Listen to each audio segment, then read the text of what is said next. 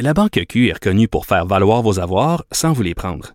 Mais quand vous pensez à votre premier compte bancaire, tu sais, dans le temps à l'école, vous faisiez vos dépôts avec vos scènes dans la petite enveloppe. Hmm, C'était bien beau. Mais avec le temps, à ce compte-là vous a coûté des milliers de dollars en frais, puis vous ne faites pas une scène d'intérêt. Avec la Banque Q, vous obtenez des intérêts élevés et aucun frais sur vos services bancaires courants. Autrement dit, ça fait pas mal plus de scènes dans votre enveloppe, ça. Banque Q. Faites valoir vos avoirs. Visitez banqueq.ca pour en savoir plus. Cube Radio. Elles n'ont pas la langue dans leur poche. Elles disent ce qu'elles pensent sans détour. Une heure de remise en question et de réflexion. Geneviève Peterson. Vanessa Destinée. Les effrontés. Hey, bonjour tout le monde. Vanessa, t'es là? Oui, d'ailleurs, euh, notre metteur en ondes, Fred Rioux, vient de faire une joke à savoir que je suis arrivée à l'heure, même si présentement le métro de Montréal est paralysé. Oui, il est paralysé parce qu'il y a eu une bagarre Oui. où aurait été utilisé du poivre de Cayenne. Mais juste avant d'entrer en ondes, évidemment, c'était le branle-bas de combat parce qu'on est situé euh, près de la station Berry-UQAM et là, on voyait euh, les, les autos... De pompiers, Oui, de police, des premiers répondants, en fait. exactement, Donc, c'est toute si- sirène dehors, là. Donc, on spéculait. Oui. Puis, c'est sûr que quand arrive un événement comme ça, là, évidemment, bon, il y a des gens incommodés, mais c'est rien de trop, trop grave. là. Il y a Ben, quelques personnes qui ont été hospitalisées, mais il n'y a pas de mort. Il n'y a pas de mort, mais c'est quand même notre- assez incroyable parce que moi, j'ai déjà été dans le métro euh, à la station McGill alors que la police procédait à une espèce d'intervention auprès de quelqu'un qui On était se sent déchaîné. vulnérable dans le métro, On se non? sent très vulnérable et juste le poivre de Cayenne, je, je peux vous le dire, il n'y a pas de ventilation dans le métro. Donc, on ressent les effets immédiatement et le, le gaz utilisé, donc ce poivre-là reste au niveau du sol. Donc, littéralement, tout le monde a été incommodé sur les deux côtés de la station et on tous, les yeux brûlent. C'est pas, c'est pas le fun à vivre et c'est ça. Ça nous rappelle, ça nous ramène constamment à notre vulnérabilité. On le sait, on est chanceux au Canada. On n'a pas eu de gros attentats qui visaient le public. On a eu celui du Parlement, celui, bon, en tout cas, à Saint-Jean-sur-le-Richelieu. Mais ailleurs dans le monde, Québec, le métro risque, oui, oui, évidemment, donc l'attentat de la mosquée, mais ça, c'est autre chose. Mais euh, pour, pour ce qui est des attentats euh, de grande envergure, disons, qui ciblent pas À des date, communautés. on est épargné. On est épargné, mais ailleurs dans le monde, le métro reste une cible de choix. Et on sait, il y a- bon, évidemment, c'était la mode il y a quelques années. Présentement, on est beaucoup dans les attaques aux camions béliers, n'est-ce pas? Oui. Sur des places publiques. Mais il y a quelques années, c'était les attentats du métro. Comment oublier ceux de Londres. Oui. Juste avant les Jeux olympiques, tu sais. Donc, euh, vraiment, et moi, j'ai petite anecdote personnelle. J'ai une amie euh, que je n'aimerais pas, évidemment, dont le père travaille pour les services de renseignement du Canada. Et à un moment donné, son papa ne voulait plus qu'elle prenne le métro. Oui, parce qu'on a reçu un expert euh, en sécurité euh, à, à nos studios cet automne, puis il nous disait qu'il y avait euh, les services justement de renseignement du Canada avaient déjoué un attentat d'envergure qui était quand même euh, assez avancé euh, pour le métro de Montréal, en fait, euh, il y a environ deux ans. Donc, ça nous ramène un peu à cette part-là qu'on n'avait pas avant. Avant les attentats euh, de septembre 2001, euh, on prenait les transports en commun sans se demander. Puis moi, je dois avouer que depuis ce temps-là, dès qu'on que je sois dans un autobus, dans un aéroport ou dans le métro, dès que quelqu'un a un sac à dos ou quelque chose comme ça, mais c'est une pensée qui est fugace, hein, qui dure quelques secondes à peine, une ou deux secondes, mais j'y pense. Absolument. on a perdu cette espèce de naïveté-là d'aller du point A au point B sans être inquiété. Et ce matin, ça a été mon premier réflexe quand je m'emmenais ici à la station, puis j'ai vu justement les premiers répondants partout. On, on savait qu'il se passait quelque chose. J'ai dit, oh non, il y a eu un attentat dans le métro. Ça a été mon premier réflexe. Donc, je suis très heureuse que ça soit pas un attentat de grande envergure et que euh, bon c'est sûr qu'il y a des gens incommodés puis c'est vraiment plate mais au moins euh, c'est pas un attentat voilà voilà. donc euh, on voulait en parler avec vous un truc euh, qui défrait la manchette depuis maintenant écoute depuis hier matin là ça a fait le tour du monde c'est cet écrivain chroniqueur qui est bien connu euh, pour notamment officier aux côtés de Thierry Ardisson c'est un français l'écrivain euh, Yann Moix Oui, qui qu'on voit souvent à On n'est pas couché, l'émission. Exactement. Euh, qui a fait une déclaration fracassante qui a dit en fait qu'il était incapable d'aimer une femme de 50 ans qui préférait et de loin fréquenter des jeunes femmes dans la vingtaine, des jeunes femmes de 25 ans. Parce que leur corps est extraordinaire. Oui, mais c'est parce qu'il disait, Vanessa, justement, il disait, euh, Monsieur Moi, qui, que le corps des femmes de 25 ans est absolument extraordinaire, alors que le, femme des, le corps des femmes de 50 ans n'a absolument rien d'extraordinaire. Déjà là, euh, j'ai le poil dressé ses bras, mais On attends. rappelle qu'il a lui-même à peu près 50 ans. On veut juste le rappeler. Oui, mais à, à la limite, c'est un peu, pour moi, c'est Est-ce un qu'on parle de son corps à lui? Est-ce qu'on est-ce qu'on en parle? non, on fera Ah, pas ça parce ouais. que nous, on n'est pas comme lui. Mais, mais un truc qui me, qui m'a dérangé puis qui a beaucoup été écartée de ce débat-là parce que les femmes se sont soulevées partout dans le monde pour dire que ça fait que ça avait pas de sens. Je lisais ça, j'avais l'impression de lire une entrevue de Serge Gainsbourg en 70. Oui, c'est ça. Il est même pas, son propos est même pas remis en question par le journaliste parce que c'est dans une entrevue Oui. accordée, je crois, à Marie-Claire en Ben, France. Le magazine Marie-Claire qui, qui souvent laisse passer des choses assez incroyables. Euh, Je lisais la semaine passée une entrevue que le chum de Charlotte Gainsbourg a accordé au magazine. Voilà les Gainsbourg. Et là, et là, oui, et là, j'ai oublié son nom, donc si vous pouvez nous aider, ça nous le rappeler. Mais euh, ce qui est un acteur français très connu, euh, il parlait de son amour pour Charlotte Gainsbourg et il disait, euh, advenant le fait que Charlotte me quitte, je la tue. Et, et ça a passé comme une lettre à la poste. Et là, je voyais ça défiler sur les médias sociaux. Les gens partageaient euh, cette entrevue-là en disant Oh mon Dieu, il aime donc bien sa Charlotte. Un- voilà un homme amoureux. Oui, on, on se rappelle de l'histoire de Marie euh, Trintignant qui Exactement. avait été euh, battue à mort euh, par son conjoint de l'époque, le chanteur de Noir Désir. Bertrand Cantat, oui. Oui, voilà, exactement. Je me dis, mon Dieu, c'est quoi, 20 ans plus tard, on en est encore là. Il y a personne des- qui pose de questions. Oui, que des propos comme ça puissent être publiés puis passent comme lettre à la poste, justement, comme j'ai dit tantôt, ça, ça me laisse un peu perplexe. Mais revenons au de ce fameux goujat, Yann Moi, euh, qui, qui est allé de cette affirmation. J'allais dire tantôt, Vanessa, qu'il y a un truc qui a été complètement écarté du débat, qu'on n'a pas vu passer, ou du moins moins vu passer, puis t'en as parlé sur ta page Facebook, puis je trouvais ça important de le souligner. Euh, Yann Moix, il a dit non seulement qu'il s'intéressait aux femmes de 25 ans puis que c'était la c'était ça là, c'était sa panacée, mais que c'était les femmes de 25 ans asiatiques.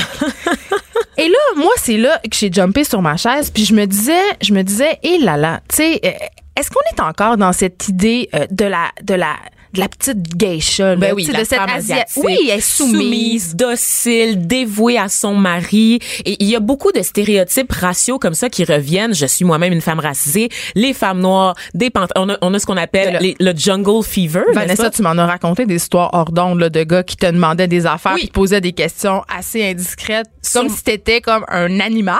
Oui, moi j'ai jamais le droit à un bonjour dans une conversation sur Tinder. Ça commence directement avec ma performance sexuelle au lit. Je pense que j'ai même une capture d'écran en ce moment sur mon téléphone d'un gars qui me dit hey, je regarde ta photo puis euh, sérieux euh, sexuellement euh, invitante. Est-ce que c'est vrai ce qu'on dit sur les femmes noires? C'est ça. Fait que ça, c'est une espèce de. ça. Ça m'a un peu dérangé justement dans tout ce débat-là euh, qu'on a complètement écarté cette question-là, puis qu'on on, on ramène encore justement la femme asiatique à une espèce de cliché, justement cette image de geisha, de femme qui sert le thé. Euh, puis même, tu sais, euh, on a cette idée-là qu'on élève les femmes asiatiques euh, dans cette perspective-là. Puis euh, aussi un truc qui m'a complètement énervé, c'est qu'on est rendu qu'on a normalisé un peu les couples hommes-femmes avec une très grande différence d'âge. Tu sais. Euh, puis on, je veux dire, au cinéma, c'est particulièrement frappant. Ben là, oui. Quand on pense aux têtes d'affiche comme euh, Harrison Ford, Denzel Washington, euh, euh, Johnny Depp, ils partagent souvent l'écran avec des partenaires en moyenne de 15 à 20 ans plus jeunes. Et notre œil est vraiment habitué, si tant est que quand on voit un couple euh, avec euh, un âge similaire, c'est-à-dire un couple, par exemple, dans la quarantaine, on fait, ah, c'est bizarre, lui, Oui. il est avec elle. Oui. hein. J'avais vu un tableau euh, d'ailleurs, je me rappelle plus dans quelle publication américaine qui disait les hommes d'Hollywood vieillissent, mais leurs partenaires sexuels C'est dans Vulture. dans Ouais. Richard, voilà, ont toujours le même âge. Il y a très peu d'acteurs dont les conjoints. Je pense que c'était Tom Hanks d'ailleurs, euh, qui a- dont- dans la cinquantaine, et on avait refusé que sa femme, donc sa femme dans la vraie vie, joue sa femme dans un film parce qu'elle était trop vieille pour les standards qu'on voit habituellement au cinéma, ce qui ne fait aucun sens. Mais on oui. est dans une culture, on le sait, qui valorise la jeunesse à tout prix, et ça c'est du côté des femmes, mais aussi du côté des hommes, ça on le sait. Mais on a aussi cette culture qui dit que la valeur des femmes est déterminée par leur jeunesse, leur potentiel d'être fuckable, donc baisable. Et d'ailleurs, Amy lumière, Schumer avait ça. fait un sketch il y a quelques années, euh, euh, Still Fuckable, où est-ce Ouais. qu'elle se demandait c'était quoi sa date d'expiration dans le fond, dans le regard Ben, des hommes. personne a toute dit. une, Geneviève. Ben, Généralement, c'est passé 30 ans. Ben, je- Il me reste deux années. Ouais, moi, je suis passée date déjà à Oui. 36 ans, mais personne ne le dit, mais j'ai l'impression, en tout cas, ça met en lumière justement cette espèce de culte la- de la jeunesse, évidemment, mais aussi cette espèce de- d'idée qu'ont beaucoup d'hommes, je pense, mais qui gardent pour eux. C'est pas très populaire d'avoir une position comme ça, mais évidemment, il y a beaucoup de personnes qui préfèrent euh, les femmes plus jeunes et même il y a beaucoup de femmes qui préfèrent les hommes plus jeunes parce que, tu sais, on va se le dire, c'est sûr qu'un corps jeune, c'est un corps euh, qui est ferme, qui est attrayant, mais c'est parce qu'on est conditionné à ce que ça soit ça. Tu sais, on est conditionné à trouver que la jeunesse, c'est ce qu'il y a de plus attirant. Et j'en parlais avec mon conjoint, puis ce qu'on disait, c'est ce qui est le plus troublant avec les propos de Yann Moi, c'est que s'il avait expliqué son propos en ayant un certain recul, en disant, écoute, j'adore les femmes de 25 ans, c'est plus fort que moi. Oui. Je sais que je suis conditionnée à penser comme ça, mais c'est plus fort Non, que là, y a moi. aucun recul. On lui aurait pardonné. Mais c'est vraiment le fait de dire que le corps des femmes de 50 ans est basically dégueulasse, Ouais. qui est, c'est, sa- la façon de présenter son propos, puis de, de présenter ça comme étant normal, parce que c'est ça, c'est la norme de voir un homme plus vieux qui s'intéresse à des femmes plus jeunes. En tout cas, on lui souhaite beaucoup de bonheur, avec sa femme objet asiatique de 25 En tout cas, ans. pour moi, c'est un soulagement. oui, c'est ça. Je pense que pour bien des femmes de 50 ans, c'est un soulagement que lui ne s'intéresse plus à elle. Mais en tout cas, j'espère qu'il j'espère qu'il m'écrira jamais sur Tinder. Euh, Vanessa, écoute, tu nous parles de la sœur d'Eugénie Bouchard Oui. qui est en cours actuellement parce qu'elle se fait harceler par un gars qui, à ma foi, c'est assez inquiétant comme Ben oui, situation. euh, donc Charlotte Bouchard, pendant trois ans, s'est faite harceler. Elle a reçu des milliers de messages sur son compte Instagram qui venaient d'une seule personne. Donc c'est un homme, euh, évidemment, on n'a pas son identité, c'est confidentiel, elle est en cours en- actuellement. Euh, cet homme-là lui écrivait jusqu'à 30 fois par jour pour lui clamer son Ça, admiration. c'est plus qu'une fois à l'heure. Hein? Oh, ouais, qu'ils allaient s'installer ensemble et ou sinon lui faire des commentaires vulgaires. Et quand cette- que Charlotte Bouchard bloquait le compte de ce- cet homme-là, parce qu'on peut le faire sur Instagram, ben il en créait d'autres. Donc il a fait ça pendant une quarantaine de fois. Donc il a créé au moins 40 différentes identités pour continuer à la harceler. On rappelle que Charlotte Bouchard a 23 ans euh, et à un moment donné, ça allait très très loin tout ça. L'homme, voyant qu'elle ne répondait pas à ses messages, a décidé, euh, en la stalkant, il a trouvé euh, le lieu où elle travaillait, donc un magasin où elle travaillait, et il a posté la photo sur Instagram. Donc, Et on dirait c'est- un film d'horreur pour vrai. Pour vrai, c'est épouvantable. Et c'est ce qui l'a poussé, en fait, Charlotte Bouchard à porter plainte à la police parce qu'elle disait, elle dit, et elle a, a- a- elle a totalement raison, je me sens vulnérable parce que je ne sais pas de quoi a cet homme dans la vraie vie. Je n'aurais pas pu le reconnaître si je le croisais dans la rue ou s'il venait essayer des vêtements à la boutique où je travaillais.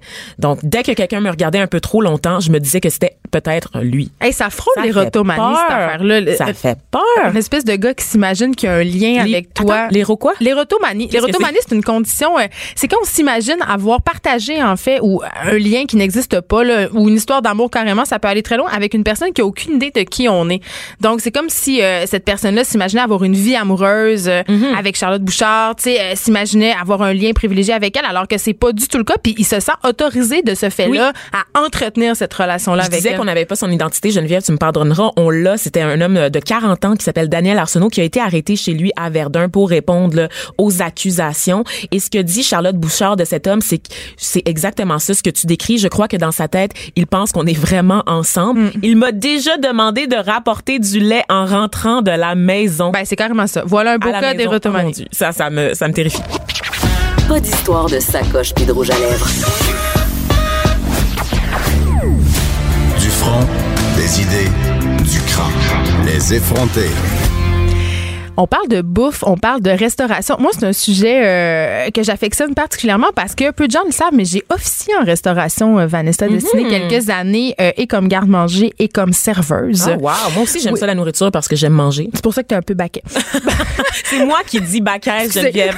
Franchement, je, connais je commence le, le ba- balai up ce soir. Exactement. parenthèse, Ah, euh, qui vous intéresse tous, n'est-ce pas? Et euh, là, je- on est assez excités parce qu'on reçoit, écoute, moi, je, je vais dire le sexe symbole de la cuisine québécoise. Ouh! Oh! On y va.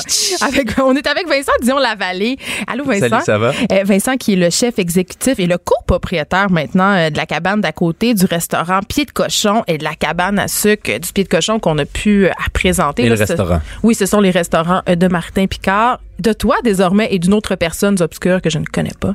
Est-elle Marc un- Baudin. ça nous On- le voit dans les émissions. Exact. Il, est- il est Ah tout oui, c'est nous. lequel? Ah oui, parce que moi, je t'ai découvert euh, en écoutant Un chef à la cabane, euh, cette merveilleuse émission euh, qui était diffusée euh, à Télé-Québec.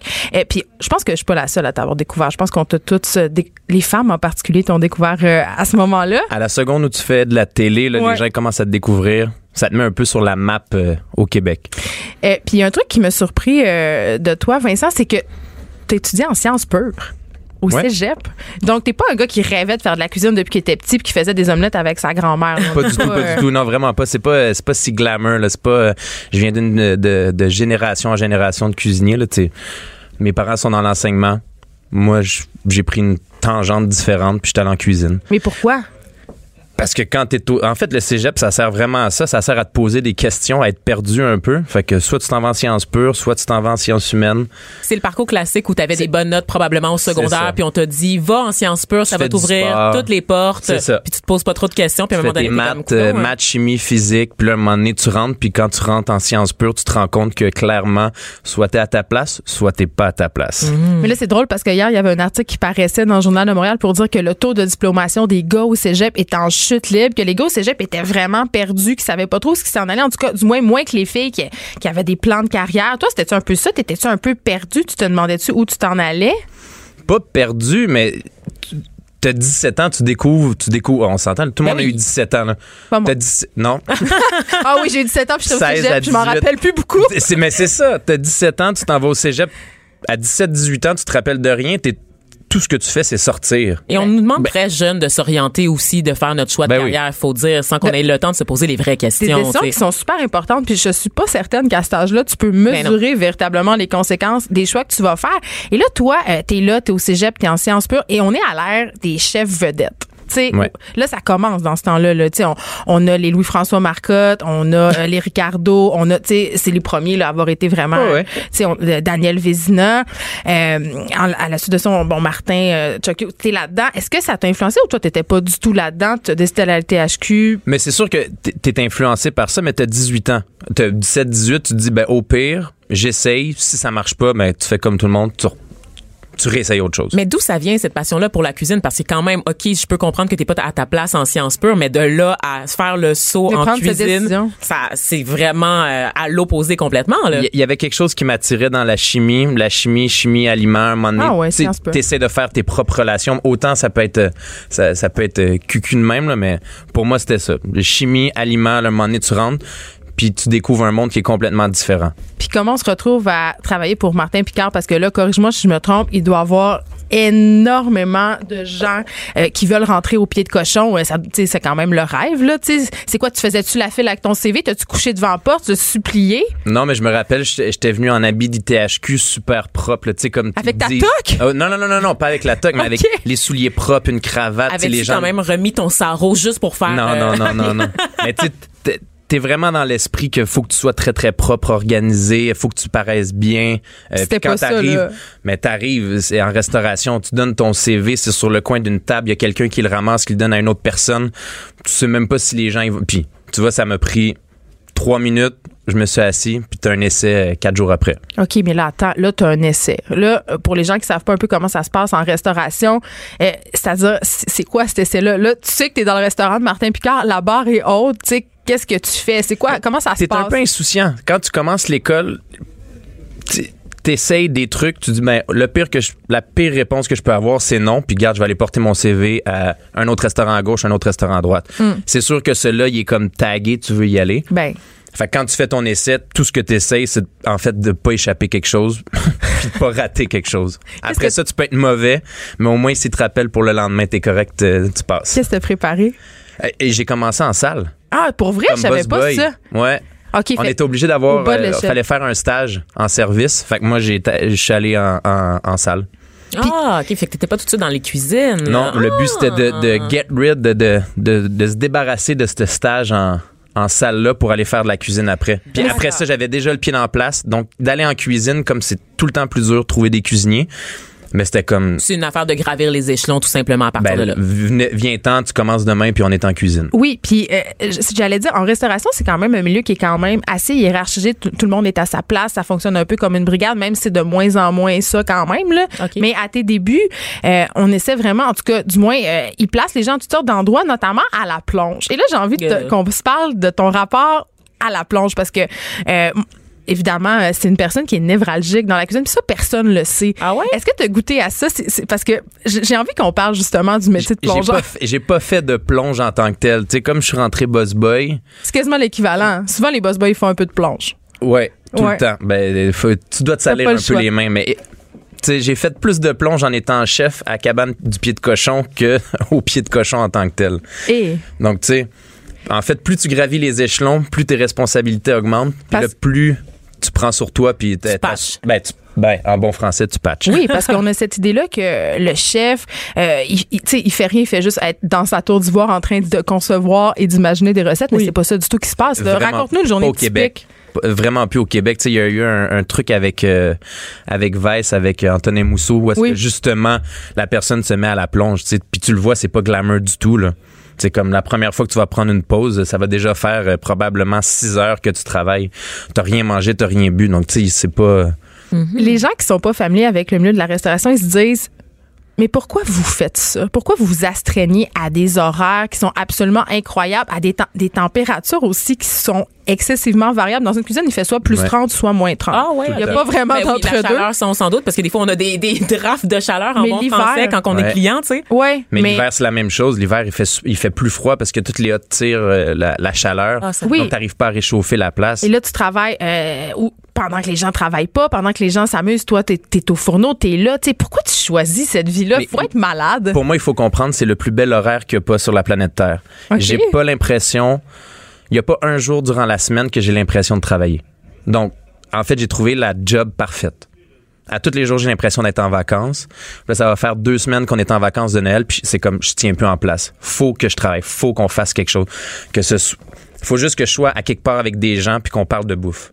J'adore ça être en famille, mais c'est si t'aimes ça, c'est la plus belle job au, au monde. Mais si t'aimes pas ça, si tu doutes, t'es t'es pas à la bonne place. Comment tu conjugues le rôle de gestionnaire avec celui de la passion pour la cuisine? Parce que vraiment gérer des employés puis patcher c'est c'est pas glamour puis ça c'est pas c'est pas la partie la plus intéressante de ton travail. Il y a tout le temps des parties qui sont moins intéressantes dans ta job. Ça, ça en fait partie. Quand tout va bien, c'est tellement le fun. Quand tu as une équipe qui tient, qui est solide, ben là, t'es tellement, t'es en business, t'es, t'es, t'es une roquette, là, tu sais. Ouais. Quand t'as une bonne équipe, tu peux aller n'importe où. Sauf qu'on sait qu'en restauration, euh, il y a du roulement de personnel, c'est stressant, il y a des imprévus et à un moment donné, ça fait une charge de travail qui est assez qui doit être répartie entre tous les employés, c'est stressant, c'est Ouais. lourd. Mais c'est parce que l'horaire est pas fait pour tout le monde. Donc, les gens se disent, tu sais, comme on, on en parlait, les gens veulent pas euh, travailler les fins de semaine, veulent pas travailler jusqu'à 2 heures du matin. C'est beaucoup de je veux pas pour peu de choses que tu veux en termes. Mais si tu Oui, puis les salaires sont pas mirobolants non plus, là. Non. On s'attend. Non, mais pour, pour y arriver, tu travailles fort. Puis en travaillant fort, tu arrives à quelque chose. Mais tu sais, si les gens veulent un salaire d'ingénieur, mais parfait, sois ingénieur, j'ai pas de problème. J'ai j'ai envie qu'on parle un peu de ton projet de la cabane d'à côté parce que c'est ton projet d'émancipation, évidemment. Euh, Mhm. Ouais. Quand on est chef, euh, et toi, tu étais sous-chef, euh, souvent, un chef nous prend sous son aile et là, on évolue à ses côtés. Ça a été ton cas avec Martin Ouais. Picard. Et là, t'es rendu grand. Oui, Euh, 30 mais- 31 ans. Oh là là, c'est pas très grand, mais c'est grand dans le monde de la restauration parce que souvent, c'est un milieu un peu de jeune. Mais c'est quoi la cabane d'à côté? Parle-nous de ça. C'est quoi ce projet-là? Cabane d'à côté, c'est un projet, en fait, qu'on a parti avec le pied de cochon. C'est comme, c'est la terre voisine, donc c'est la, la terre d'à côté. Euh, on a parti, on a acheté la terre avec Martin, Marc, moi. On a acheté un, un lot de terre avec une maison. Puis le but, en fait, c'était de rentabiliser toutes les infrastructures qu'il y avait sur la terre. On avait plus d'érables. Parce que vous faites tout, tout, tout là-bas. là. Vous transformez votre viande, euh, vous la salez, euh, vous récoltez évidemment l'eau d'érable. Donc, c'est dans cette continuité-là. Ouais, en fait, on, on s'est rendu compte euh, que pour avoir un restaurant, fallait avoir une table champêtre. Pour avoir le permis, il fallait tout produire. Donc là venait un autre défi de justement produire plus de 50% de la nourriture sur la terre. C'est énorme. Donc on parle sirop d'érable, chevreuil, on parle de cochon, de poulet, de poule, d'agneau, euh, tous les fruits, les légumes. On a un verger. On est rendu, on fait du cidre qui va être euh, qui va sortir sous peu. Donc c'est plein de produits comme ça qu'on met sur la table. Donc, Donc oui, vous faites, vous abattez vous-même vos animaux, Non. vous les envoyez à l'abattoir parce qu'on n'a pas le droit. on les envoie à l'abattoir. Mais on, on les nourrit, on les élève. Après ça, on fait la boucherie, on les transforme, on fait des, on préserve euh, les légumes, on préserve la viande. Il y en a qu'on sert directement. Donc c'est vraiment, c'est un, un jeu, euh, c'est un jeu de cuisine. Ça c'est, c'est buzzant pour nous autres. Est-ce que tu penses qu'on a un rapport à la viande, nous, les gens qui avons jamais les mains dedans, là, qui achetons notre viande, euh, soit chez le boucher ou à l'épicerie, qui est complètement déconnecté? Moi, mes enfants, j'imagine, euh, qui pensent que le poulet, ça pousse dans une barquette, là. Est-ce que ça te. C'est quoi notre rapport euh, à la viande, tu crois? Ben, je pense que les gens sont un petit peu déconnectés, mais je pense que les gens de plus en plus sont conscientisés par justement le fait que à la base ça soit deux pattes ou quatre pattes que ça ça vit puis que ça doit passer par un abattoir. Donc, tu sais, il y a beaucoup de mauvaise presse, mais ça reste quand même que la viande, les gens en mangent, ça fait partie de notre alimentation. Puis il y a une différence aussi entre une, une shop à viande versus, cette année, on a fait 15 agneaux. Les 15 agneaux, tu sais, il y avait presque des noms. Ils ont Ils pas sont de dans nom. des là. bonnes conditions, là. Ouais, les conditions sont super bonnes. Nos cochons, on les envoie à l'abattoir, mais les cochons ont jamais vu un bâtiment, ont jamais marché sur du béton. Ils ont deux kilomètres carrés dans une érablière, ils mangent de- des glands, de la moulée, ils ont de l'eau. Est-ce que ça change le goût de la viande, les conditions d'élevage, tu crois? Conditions d'élevage, oui, puis beaucoup la nourriture. Là, en ce moment, on est suivi avec un, un nutritionniste pour euh, pour animaux qui nous vraiment qui nous euh, enligne sur les, la nutrition pour changer le goût. On s'arrête un petit peu. Tu restes avec nous, euh, Vincent euh, Dion-Lavallée, et on poursuit cette discussion après quelques messages. Ben oui. L'actualité vue autrement. Pour comprendre le monde qui vous entoure. Les effrontés.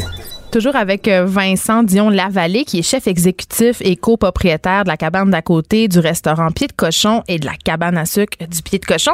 Euh, Vincent, on parlait de viande tantôt, puis j'ai envie de t'entendre sur les nouvelles recommandations du guide alimentaire canadien, parce que moi, ça fait une couple d'années que je regarde ce guide-là, puis que ça me fait un peu sacré. Là. Je me dis, ça n'a aucun sens. Euh, J'ai l'impression que c'est les lobbies qui contrôlaient le contenu plus que d'autres choses.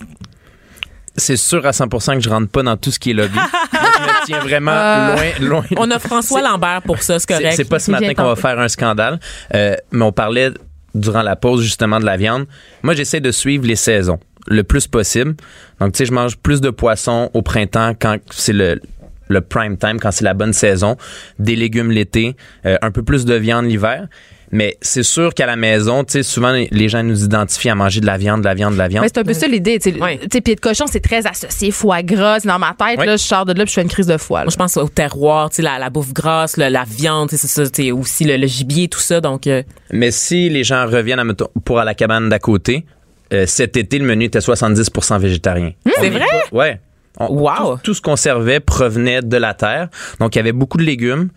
Par la suite, à la fin du repas, il y avait de la viande. donc vous, cette tendance-là, végane, cette tendance végétarienne-là, qui, qui est très à la mode en ce moment, ça vous inquiète pas, ça menace pas vos activités? Non, ça menace pas les gens. On s'en sert. On s'en sert en cuisine. Tu sais, on, on utilise, euh, on, on va utiliser de la, de la levure alimentaire. On, ferait- on fait notre propre tofu parce qu'on est un gros producteur de soya. On n'a pas peur de, de, de suivre les tendances puis de prendre des. Si les trucs sont bons, que ça soit végétarien, vegan, euh, presquetarien ou euh, carnivore, on- Presque t'as rien. ouais, ça c'est ça c'est compliqué. Ouais, ça doit être moi, C'est ça. by curious. Ouais, c'est c'est- curieux. De la ouais, cuisine. Exactement. Mais, les- mais t'as as vu peut-être une différence dans la demande de tes clients, justement, qui demandaient peut-être justement euh, moins euh, de plats gras, plus de légumes ou. Ouais. Ouais, carrément. Ben, les gens, les gens viennent puis les gens sont agréablement surpris. C'est en fait ce qu'on voulait, c'est pas créer une cabane à sucre numéro 2, c'est c'est de faire une cabane qui est complètement différente. Donc on suit les, les saisons. Il y a quatre saisons.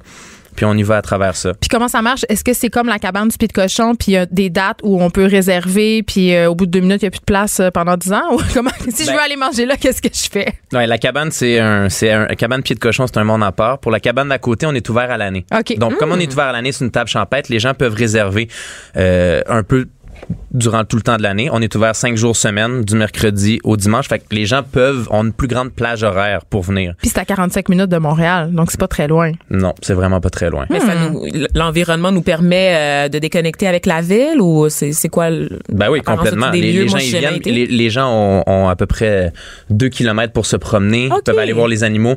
Après ça, si les gens veulent rentrer, manger, ils peuvent venir tout de suite. là, Mais c'est dans quelle ville, là? Saint- Saint-Benoît de Mirabel. À Mirabel. Dans C'est le pas Tu où est-ce qu'il y a les outlets?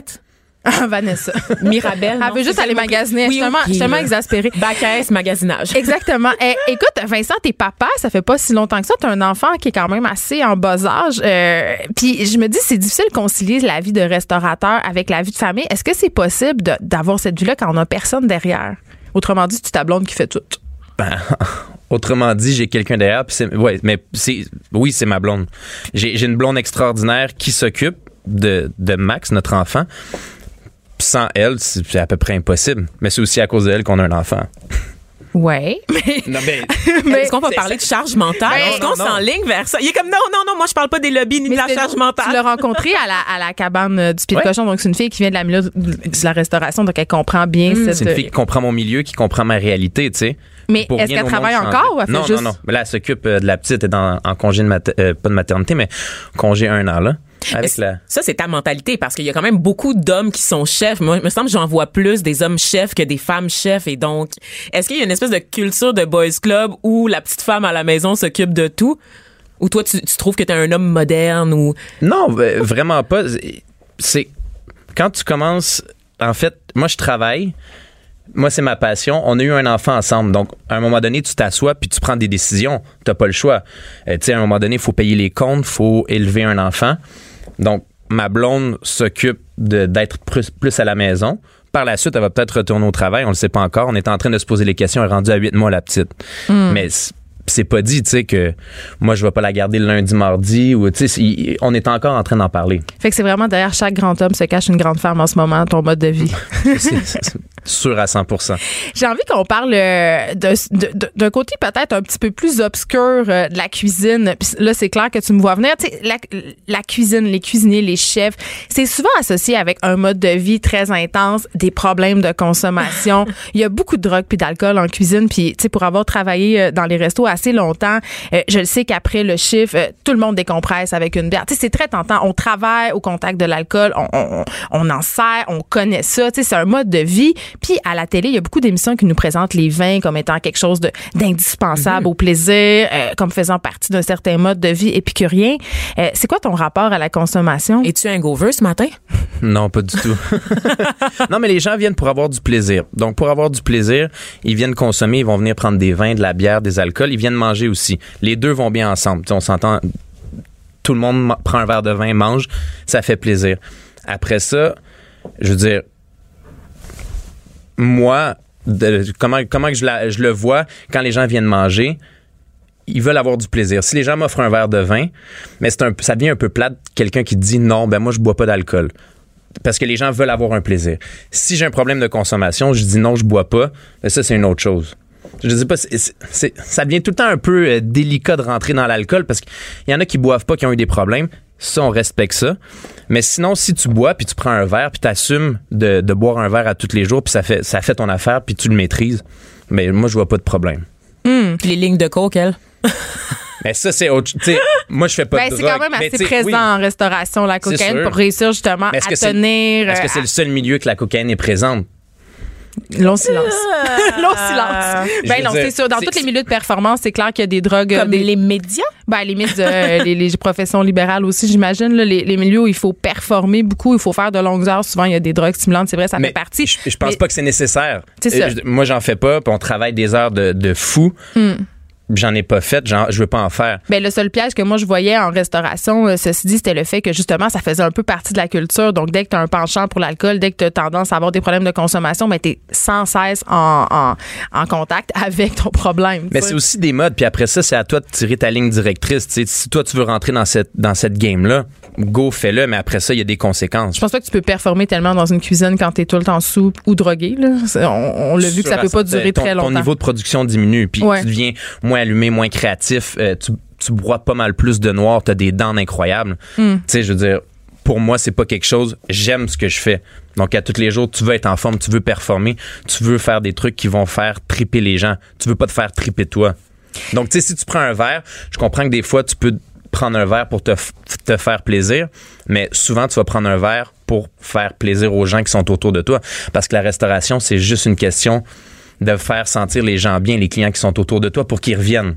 Donc, le but, c'est de fidéliser une clientèle. Mais c'est moi où le milieu de la cuisine a vraiment changé, c'est-à-dire la façon dont on gère les cuisines. Parce que si euh, je pense entre autres à des chefs qui sont très connus comme Gordon, euh, Gordon Ramsay, tu sais, qui, est- qui, est- qui est connu pour ses colères absolument épiques, euh, qui gère ses brigades avec quasiment un fouet, tu sais, euh, où on, ces chefs qui insultent leur personnel, qui, tu sais, les, les brigades qui vivent littéralement un régime de terreur. Je pense que ça, c'est moins ça maintenant. On voit moins ça.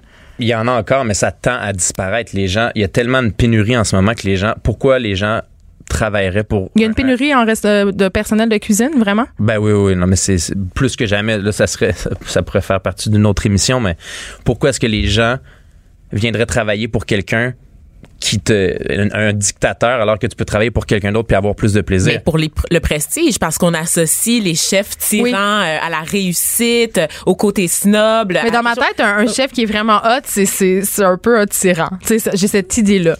Plus- ben, je pense plus maintenant. Maintenant, les- euh, le, le nouveau mot, c'est 2019. J'arrête pas de dire 2018, mais en 2019, les gens veulent avoir du plaisir. Peu importe, veulent se sentir bien, être écoutés. Puis comme moi, ok, mais je veux dire quand même dans, dans le milieu très très très hiérarchique de la cuisine, t'as pas le choix, faut que ça, faut que ça, faut que ça y aille ou pas là. Tu faut, faut que t'avances, faut que tu fasses tes affaires. Est-ce que ça t'arrive des fois de, de poigner les nerfs un peu? C'est sûr. Mais il y y a une différence entre pogner les nerfs puis dire que ce qui est fait est pas bon versus pogner les nerfs puis dénigrer la personne qui est en face de toi. Il y, a, il y a comme deux lignes. Il y en a une qui est pas acceptable, une qui est acceptable. Ce qui reste dur, c'est que le, le domaine de la restauration, la restauration, le résultat, la- l'appréciation des gens est instantané. Mais c'est- Donc, les gens, ils vont poster de quoi sur Instagram, sur Twitter, sur euh, Yelp, sur euh, TripAdvisor. C'est le seul milieu où est-ce qu'on a une cote et les gens se fient à la cote avec l'hôtellerie, se fient à la cote pour y aller ou non. Ça a changé la, la donne les médias sociaux en cuisine pour vrai? Complètement. C'est c'est fou. Donc, si jamais quelqu'un a pas de plaisir à manger, va le dire instantanément. Dis-le, là. Là, là, sur le spot. Mais toi, en fait, le but d'un restaurateur, c'est d'offrir du plaisir. Il n'y a pas personne qui se part un restaurant pour faire de la mauvaise bouffe. Tout le monde croit en son produit. Puis est-ce que ça t'est déjà arrivé d'avoir une critique live pendant que t'étais en arrière? Oui, ça arrive, ça arrive, mais t'essaies. En fait, tu prends les critiques, c'est tout le temps dur, mais tu reprends la critique, tu la remets en, en positif pour le, pour le staff, pour comprendre, pour évoluer. Puis souvent, si tu considères que la personne a 50% tort, 50% raison, ben, tu peux au moins faire un bout de chemin avec la critique. Si tu penses que la personne, c'est vrai, en bon français, c'est un cave, puis qu'elle a complètement tort, puis que toi, tu raison, mais je pense que tu te mets un peu le doigt dans l'œil. Ça se peut que tu refasses d'autres erreurs. Mais jusqu'à quel point tu y accordes de l'im- de l'importance? Parce qu'on a vu là, cette histoire du journaliste britannique, là, justement, euh, pour Vice, qui avait créé un faux compte, là, je me rappelle Oui, plus en sur fait, quoi. il avait créé un restaurant de toutes pièces. Il avait, euh, euh, il avait rendu, parce que c'était dans la cour arrière d'un de ses amis, euh, avec justement les sites de rating. là. Je pense que c'était. TripAdvisor.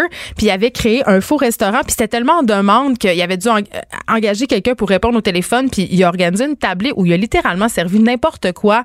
Et les gens, parce que c'était un restaurant euh, prestigieux, Il y avait un hype, engouement, c'est ça, il y avait Oui. un hype. trouvaient que c'était bon. Puis il a servi littéralement de la lasagne en boîte, là, puis de la copper soup. Ça, j'étais pas au courant. pas vu ça Ben, C'est- vraiment pas. C'est épique. Je, te- je, je- vais t'envoyer le lien. C'est épique. C'est incroyable. Mais, euh, mais c'est justement, tu sais, le prestige, justement, de travailler pour le- la cabane du Pit Cochon. Moi, j'arrive là, puis j'ai déjà un préjugé favorable. Tu sais, ça influence quand même mon jugement, tu sais. Fait que je pense que tu peux te permettre un peu, des fois, de downgrader la, la qualité à cause de ça, tu sais. Mais des fois, ça reste comme un, un- un bon film. Plus t'en entends parler, plus t'as des attentes, plus Ah. t'es déçu en partant. Ah, ça, c'est vrai. Tu sais, nous, cette année, avec la cabane à côté, personne n'avait d'attente. Les gens, ils savaient pas pantoute ce qui allait arriver. Pensaient que ça allait être une copie conforme euh, de la cabane pied de cochon. Puis quand ils sont arrivés, ils se sont rendus compte que c'était complètement différent. C'était comme le, petit film underground que personne n'a vu. Puis que là, tu veux conseiller à tout le monde. Ben moi-même, en fait, j'a- j'avais ce préjugé-là. J'étais là, mais pourquoi faire une autre cabane du Pied de Cochon à côté de la cabane du Pied de Cochon? Mais là, j'avoue, euh, Vincent Dion-Lavallée, que tu me donnais très envie d'aller goûter euh, à ta table de champagne puis d'aller me promener aussi parce que ça, ça peut être une activité agréable à faire euh, en famille aussi, d'aller faire découvrir à nos enfants ben, que de la viande puis que des légumes, ça pousse. Hein? Je trouve que ça peut être une belle activité pédagogique. Fait qu'on va aller te voir euh, à l'autre cabane euh, sûr. côté. Évidemment. Merci beaucoup d'avoir été avec nous. Merci les filles. Geneviève Peterson. Vanessa Destinée. Elle manie aussi bien le stylo que le micro. De 9 à 10, les effrontés. On parlait euh, de notre consommation euh, d'alcool et de consommation en général avec euh, notre précédent invité Vincent qui est chef à la cabane d'à côté. Puis Évidemment, on est en janvier, on est à ce temps de l'année où on se pose beaucoup de questions euh, sur notre consommation d'alcool. D'ailleurs, c'est la résolution de beaucoup de monde là, de- après les fêtes, après les abus euh, de Noël et du jour de l'an, de diminuer peu à peu la consommation d'alcool. Moi-même, euh, Vanessa, euh, pas l'an dernier, l'autre année d'avant, j'ai euh, arrêté de boire pendant sept mois, en fait. Ah oui, hein? Oui, pendant sept mois. Euh, en fait, j'avais commencé euh, vraiment par moi-même. J'avais décidé d'arrêter ma consommation d'alcool après les fêtes parce que j'avais abusé. Là, j'avais vraiment le foie engorgé, Ah comme bon, on ben. dit. Là, je me sentais pas bien. Euh, puis j'ai commencé à arrêter de boire. Puis je buvais pas tant que ça. Je buvais un verre par jour, mais je buvais un verre tous les jours, un apéro. Et je me suis rendu compte après quelques jours de tous les effets que ce verre-là avait euh, et sur ma mon humeur, euh, sur mes performances sportives, même sur ma concentration, mes performances au travail. Puis j'ai continué de poursuivre sept mois. Après, j'ai recommencé euh, à boire euh, sporadiquement, toujours un peu les mêmes quantités. Euh, J'étais porte-parole du défi euh, 28 jours sans alcool l'année est en passée. février, je crois. Oui, qui est en Donc, qui février, ce qui approche, et euh, j'ai lamentablement échoué. Oh! Ouais, cette année-là, l'année passée, ben pas du tout. Non, je pense que je pense qu'il faut être honnête dans notre démarche de sobriété. Il faut dire, euh, ça fait partie euh, du jeu euh, de rater, d'échouer. euh, puis justement, quand on a des problèmes de consommation, puis là, moi, j'ai pas des problèmes de consommation. C'est dit, là, derrière toi la déesse des mouches à feu. oui. Mais j'en ai eu par le passé des problèmes de consommation de drogue et de drogue assez durs et j'ai vraiment pas peur de le dire. Je pense que c'est important de montrer d'autres modèles, de montrer qu'on peut s'en sortir puis qu'on peut devenir quelqu'un qui a un vrai travail, une vraie vie, une Animatrice chez Cube Radio. non, mais une mère de famille aussi. Ah Puis oui, tu sais oui. que ça se peut. Mais euh, la consommation, c'est quand même quelque chose qui sera toujours pour moi au cœur euh, de mes pensées, à laquelle je dois faire attention. Je dois sans arrêt me poser la question est-ce que c'est trop? Et là, euh, on parle beaucoup du défi 28 jours sans alcool, mais moi, je connais une fille Mhm. qui a parti d'une initiative qui est vraiment le fun. Ça s'appelle Sober Lab, ok? Puis je sais pas si tu connais Eliane Gagnon. Des fois, on- Ben, la petite musique qui me vient en tête, ben, c'est la musique de, de- de- Ramdam. Oui, ben c'est une actrice qu'on a beaucoup connue euh, grâce à Ramdam, mais aussi euh, elle est au cinéma, elle a été dans Louis Cyr, elle a joué dans Mémoire vive, dans Mensonge. Et la série Féminin Féminin Oui, qu'on aime beaucoup. Oui. Mais euh, Eliane, euh, justement, c'est une fille super impliquée. Puis on la connaît parce qu'elle a fait une sortie en 2017 pour nous parler euh, de son problème d'alcool et de son problème de consommation. Et là, on l'a avec nous aujourd'hui au bout du fil parce que Eliane vient d'accoucher d'un petit bébé. Oui, bonjour Eliane. Allô? Écoute, on se connaît un petit peu, faut le dire. On se croise souvent au café. Euh, puis, puis, on a souvent parlé euh, de Sober Lab ensemble, puis on a parlé euh, évidemment euh, de consommation. Mais pour ceux qui connaissent pas ton histoire, est-ce que tu peux nous raconter un petit peu par quoi t'es passé, puis qu'est-ce qui t'a amené à faire cette prise de conscience-là, puis à avoir envie de partir Sober Lab?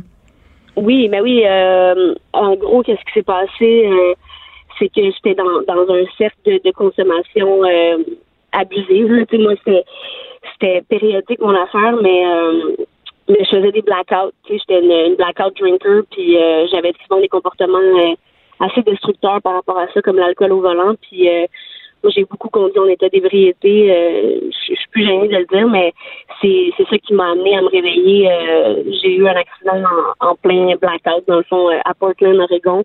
Puis j'ai réussi à. Ben, il m'est rien arrivé, dans le fond, mais quand je me suis réveillée, j'ai, je m'en allais à Los Angeles, puis euh, je suis atterrie chez une fille qui euh, qui avait pas bu depuis 10 ans, puis euh, elle m'a elle m'a comme j'ai raconté un peu mon histoire, puis elle était comme OK, ben si tu veux, euh, il y a un groupe euh, demain matin qu'on peut aller, puis euh, un meeting dans son AA, puis je suis allée, puis j'ai comme réalisé que que j'étais juste alcoolique, que j'avais un problème de de consommation depuis depuis 15 ans dans le fond là. Puis j'ai- arrêté de consommer ça j'ai eu un j'ai eu un moment de lucidité à ce moment-là puis j'ai fait ok c'est fini. Si si je continue je vais mourir probablement dans un accident d'auto euh, ou gâcher ma vie d'une autre façon Tu sais, t'as dit un gros mot, t'as dit le mot alcoolique, tu sais. Puis dans notre tête, on dirait qu'un alcoolique, c'est un vieux monsieur avec une grosse bedaine puis une camisole puis un- un- une Ouais. caisse de dose.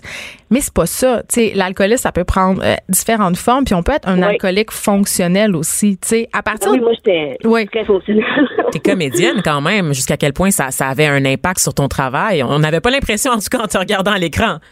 Ouais, non, c'est sûr, euh, mais mais ça se passe au niveau de, de, de la souffrance intérieure, tu sais, euh, les euh, les je vais dire les alcooliques, les dépendants, les personnes qui ont un trouble d'usage de l'alcool, souvent c'est des personnes hyper intenses, euh, des personnalités excessives, compulsives, euh, puis euh, on cherche, ben je je parle, je je cherchais disons à, à remplir le vide. en, je voulais être aimée. Au, au final, je me rends compte que c'est souvent ça, c'est le, le désir de, de, de fitter dans un groupe, de vouloir euh, de vouloir euh, de vouloir être aimée. Fait que moi, je m'étais confortée dans l'identité de fille de party pendant plusieurs années. Puis à un moment donné, ben ça fait plus, tu sais, c'est c'est comme souffrant, les lendemains sont souffrants, les, les remords, la culpabilité. Euh, j'étais plus capable, en fait. J'étais juste plus capable de vivre de même, moi. Ça, c'est un signe. tu sais, On, on se demande souvent, puis j'ai envie de t'entendre là-dessus, euh, comment on fait pour se rendre compte qu'on a un problème? Parce que la particularité des gens qui consomment, c'est de nier leur problème. Puis, euh, tu sais, tu dis, euh, les lendemains, j'avais des remords, j'avais honte de ce que Mhm. j'avais fait. Ça, c'en est un signe qu'on a un problème. Ben oui. Ah oui, oui, définitivement. Puis moindrement que tu te demandes si tu as un problème d'alcool, il y a des chances que tu aies un problème d'alcool. OK, c'est comme poser la question, c'est y répondre, c'est ça que tu dis? Ouais, genre. Mais moi, Exactement. J'ai accroché à, ta- à ton expression fille de party parce que c'est ça, on, on pense pas qu'on a un problème, on est sur le party, c'est le fun boire. Mais c'est valorisé. C'est ça, c'est valorisé, tu sais. Donc Mm. com- comment tu vis ça, tu sais, cette, cette étiquette là, tu disais c'était ton identité dans le fond? Moi, c'était mon identité euh, complètement là. J'étais euh, party animal. euh, puis, tu sais, quand j'étais là, ça levait. Puis, euh, si j'étais, si j'avais le malheur de dire que je prenais un break un, un, un soir, euh, le monde était comme, ben là, voyons, tu boiras pas. euh, tu sais, fait a comme toute la, la pression sociale aussi. Fait que finalement, tu te ramasses que tu prends ton premier verre. Puis moi, ben, mon premier verre m'amenait inévitablement à des lignes de poudre, puis à, à, à d'autres verres, encore plus de consommation d'alcool. euh, Est-ce que tu trouves, Eliane, qu'on vit dans une société qui banalise la consommation? Parce qu'on s'entretenait avec un chef euh, un petit peu avant toi, puis évidemment, euh, tu sais, on, on baigne quand même dans une société où les émissions de cuisine sont super à la mode, euh, il y a du vin dans les talk shows, le cannabis Mhm. vient d'être légalisé. Tu sais, on associe beaucoup consommation avec plaisir, avec vie sociale, mais je- en tout cas, je trouve quand même qu'il y a une certaine banalisation. Toi, tu te situes où par rapport à ça? Ben complètement, je suis d'accord avec, euh, ce que tu dis. C'est sûr que c'est euh, j'ai parlé de pression sociale, tu sais, étant donné que la consommation est banalisée, on, est questionné par rapport à notre non-consommation. Alors que moi, je ne vais pas questionner quelqu'un qui consomme, tu sais, pourquoi tu bois? Ben pourquoi moi je bois pas? Pourquoi pourquoi je devrais euh, avoir des, questionnements fait que, tu sais, ça, c'est, le fait que ce soit banalisé, dans le fond, la, la consommation. Il y avait un article hier dans la presse qui disait banaliser l'alcool ou la sobriété. Moi, je suis dans- de l'école de pensée de glorifier la sobriété. Glorifier le fait que, euh, parce que ça, c'est ça, ça relève de la gloire de pas consommer en 2019. C'est difficile, oui. Ouais. Fait que, fait que je sais pas, oui, on, on, analyse vraiment la consommation, puis c'est dommage parce que ça fait en sorte a des gens qui, qui arrêteront peut-être jamais de consommer parce qu'ils auront toujours la pression des de leur père, tu sais. Puis là, tu as eu l'idée de fonder euh, l'organisme Sober Lab. Parle-nous un peu, c'est quoi? Qu'est-ce que qu'est-ce que ça mange en Uber Sober Lab? C'est quoi cette initiative-là? On voit ça passer sur les médias sociaux beaucoup. Vous avez des ambassadeurs qui racontent leur histoire, mais concrètement? Concrètement, je te dirais que c'est en ce moment c'est c'est vraiment au niveau du numérique. Donc c'est une plateforme, un communauté de partage euh, où les gens peuvent trouver de l'inspiration. euh, mais il y a pas il y a un outil qui s'en vient bientôt, c'est un journal de bord pour pouvoir euh, pour pouvoir dans le fond euh, euh, écrire euh, comment tu te sens par rapport à ta sobriété, par rapport à ton cheminement, par rapport à ta consommation. Euh, puis c'est vraiment euh, en développement de, de plusieurs aspects, mais comme j'ai je viens de donner naissance, je te dirais que c'est un petit peu tu sais là je je suis plus dans la communauté numérique, là, la communauté de partage, puis je peux pas il n'y a, pas grand chose de plus à dire, c'est pas tout, mais Mais non, mais c'est de la sensibilisation, on le comprend bien. Puis tu dis, je viens de donner naissance. Euh, comment comment tu vois ça, justement, l'éducation de tes enfants par rapport à la consommation euh, et de drogue et d'alcool? Parce que moi, c'est une question comme maman que je me pose euh, assez quotidiennement, notamment aussi euh, suite à la légalisation du cannabis. Là. Et, et ça va être quoi ton attitude? Parce que est-ce que ça va être on bannit toute consommation, l'alcool c'est mal, chez nous ça rentre pas ou tu vas te montrer ouvert? Non. Ben, moi, euh, encore là, je suis pas de celle qui va euh, commencer à dire au monde qu'il faut pas qu'ils boivent. Là. Je vais plutôt, euh, je, suis plus dans, ben, vivre et laisser vivre à la limite. Je suis libre de faire mes choix. Les gens qui consomment, s'ils veulent abuser, ils peuvent abuser. S'ils veulent, tu sais, j'ai rien à dire par rapport à ma ma, famille, ma famille, mon garçon. Ben, moi, il n'y a pas vraiment d'alcool. Mon chum consomme pas beaucoup. Je consomme pas vraiment. Moi, euh, je consomme pas, fait qu'il n'y en a pas d'alcool à la maison. Fait que c'est sûr et certain que je pense qu'il va il, va vivre là-dedans. Là, tu sais, ce sera pas un milieu où il y a un, un party vendredi soir à chaque à chaque vendredi. Mais euh, je sais pas, hein, j'ai pas pensé à ça. C'est sûr que il va faire ses expériences, je pourrais pas l'empêcher, il va falloir que je me détache de ça. J'y souhaite euh, je- j'espère que l'éducation et l'environnement dans lequel il va vivre aura pas aura un impact positif sur, sur, sur lui plus tard. tu sais. Je pense que l'environnement dans lequel on grandit a un grand impact sur euh, un grand impact sur euh, sur notre futur. Là. Moi, moi c'est sûr que mon environnement, euh, c'est d'où je viens, a a fait en sorte que, que je veux pas mettre la faute sur personne, là, mais tu sais, tu comprends qu'est-ce que je veux dire là. Je pense que s'il n'y a pas d'alcool dans le milieu dans lequel tu vis, peut-être ça peut euh, favoriser euh, ta prise de conscience. Merci beaucoup. conscience. Merci, Eliane Gagnon. Malheureusement, c'est tout le temps qu'on avait. On peut te suivre sur Facebook et on peut aller euh, liker la page de Sober Lab pour avoir plein de témoignages inspirants puis encourageants aussi, je dirais. Exactement. Puis soberlab.ca, c'est la plateforme numérique. Exactement. Merci beaucoup, Eliane. Eh, merci. Hey, Vanessa, rapidement, euh, il nous reste pas beaucoup de temps, mais j'ai envie de te demander c'est quoi ton rapport à l'alcool? Hmm. Ben moi j'aime pas la bière des gens partants, donc j'aime pas le goût de la bière en général. J'ai de la misère à trouver des des bières euh, de qualité. Puis euh, je bois souvent du cidre. Je bois euh, socialement, donc jamais seul, toujours euh, accompagné avec des gens sur le party à la fin d'un souper. Donc j'ai toujours eu un bon rapport à l'alcool. Tu t'es jamais posé de questions si tu Non, trop pas pas? vraiment. Mais j'aime beaucoup le, le discours d'Eliane. Je trouve que la force, c'est qu'on n'est pas dans le discours culpabilisateur ou moralisateur à la éduque alcool, par exemple, où est-ce Ouais. que franchement, là, ça, c'est quasiment un fond judéo-chrétien, là, leur approche. Là, donc, euh, je, je trouve ça intéressant, une approche euh, où on mise sur euh, vivre et laisser Puis vivre. se donner une petite chance aussi, Oui. puis juste euh, se questionner sur notre consommation d'alcool, c'est quelque chose de positif. Ça nous permet de faire une prise de conscience puis de mieux gérer sa consommation. Donc voilà, c'est tout pour aujourd'hui. Merci d'avoir été avec nous. On se refait ça demain de 9 à 10. Il y a notre ami Richard Martineau, un fier amateur de vin qui Oui. suit dans quelques instants. Le vin,